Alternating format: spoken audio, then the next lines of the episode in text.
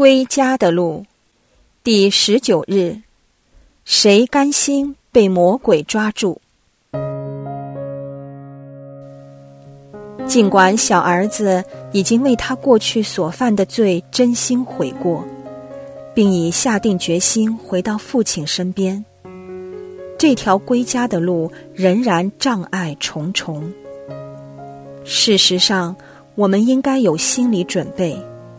这段路不会比最初要面对自己的罪行和自己所伤害的人来的容易。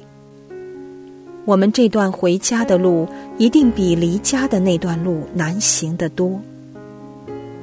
话说回来，是谁不想我们回家？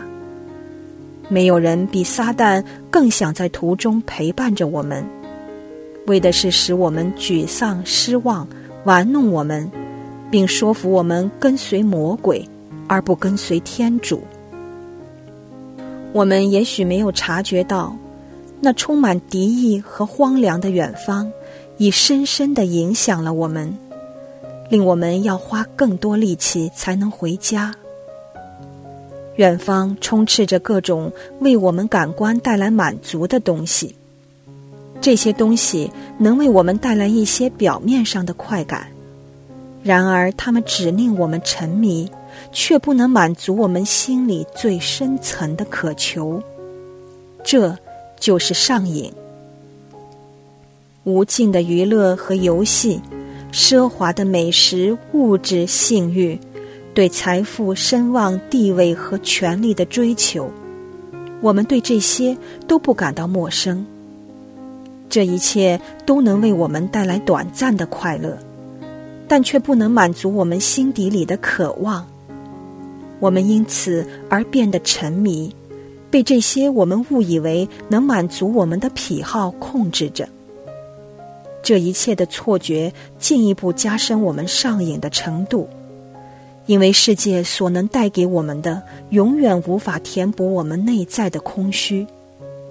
但撒旦会不断令我们觉得这个状况是没问题的。他说。你们绝不会死。在我们归家的路上，撒旦会悄悄的进入我们的思想，引诱我们贪求以上那些东西，削弱我们回到富家的决心，回到那一切美善的根源，那个能填满我们的心，使我们灵魂得到安息的地方。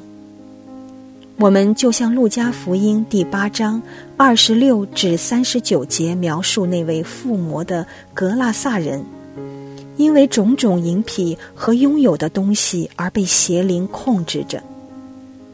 我们就像这个人一样，不知不觉中离开了家，赤裸的、毫不羞愧的在荒野里游荡。这样的生活方式就像一个没有心脏的身体，没有血肉的躯壳。撒旦就是想我们永远停留在这个状态，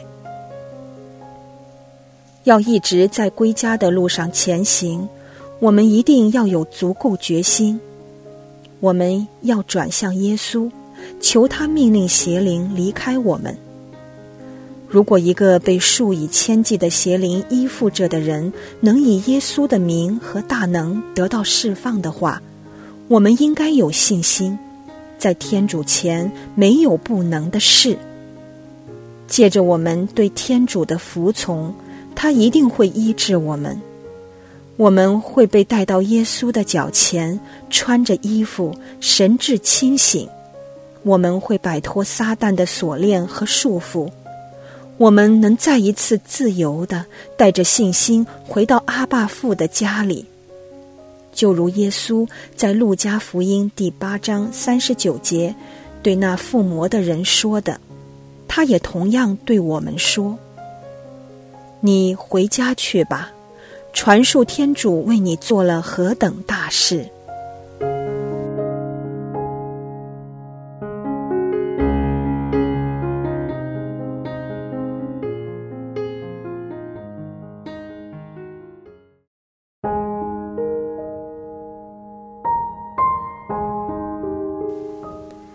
你的生命中有什么饮品？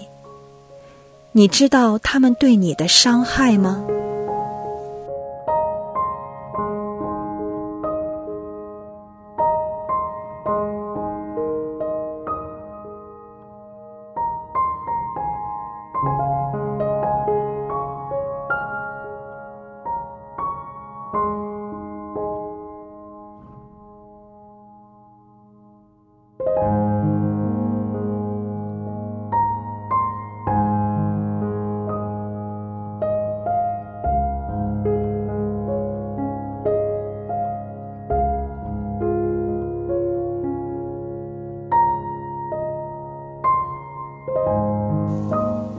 你有决心戒掉他们吗？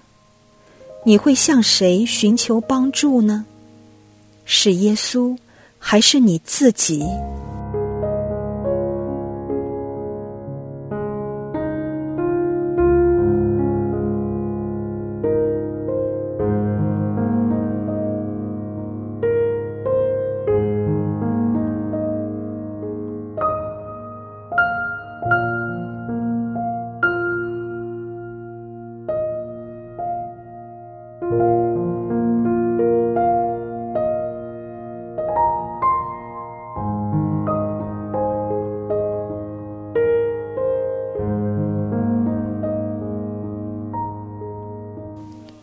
圣神想透过福音中附魔的人的故事，给你什么讯息呢？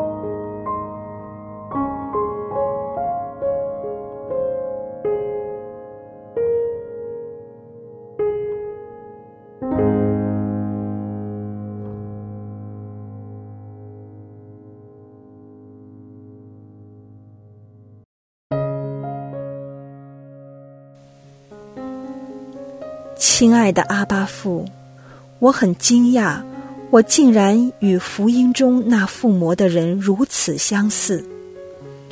我竟被我的银皮和所拥有的一切牢牢的抓着，令我窒息。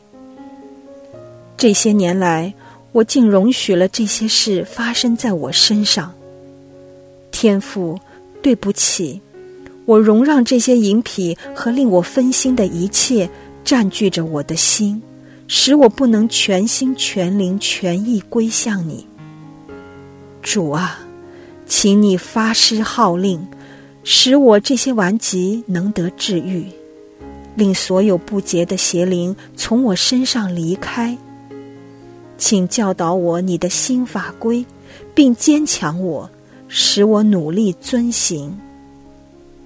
请不要让我偏离回归父家的正道。以上所求是靠我们的主耶稣基督。阿门。愿光荣归于父、及子、及圣神。起初如何，今日亦然，直到永远。阿门。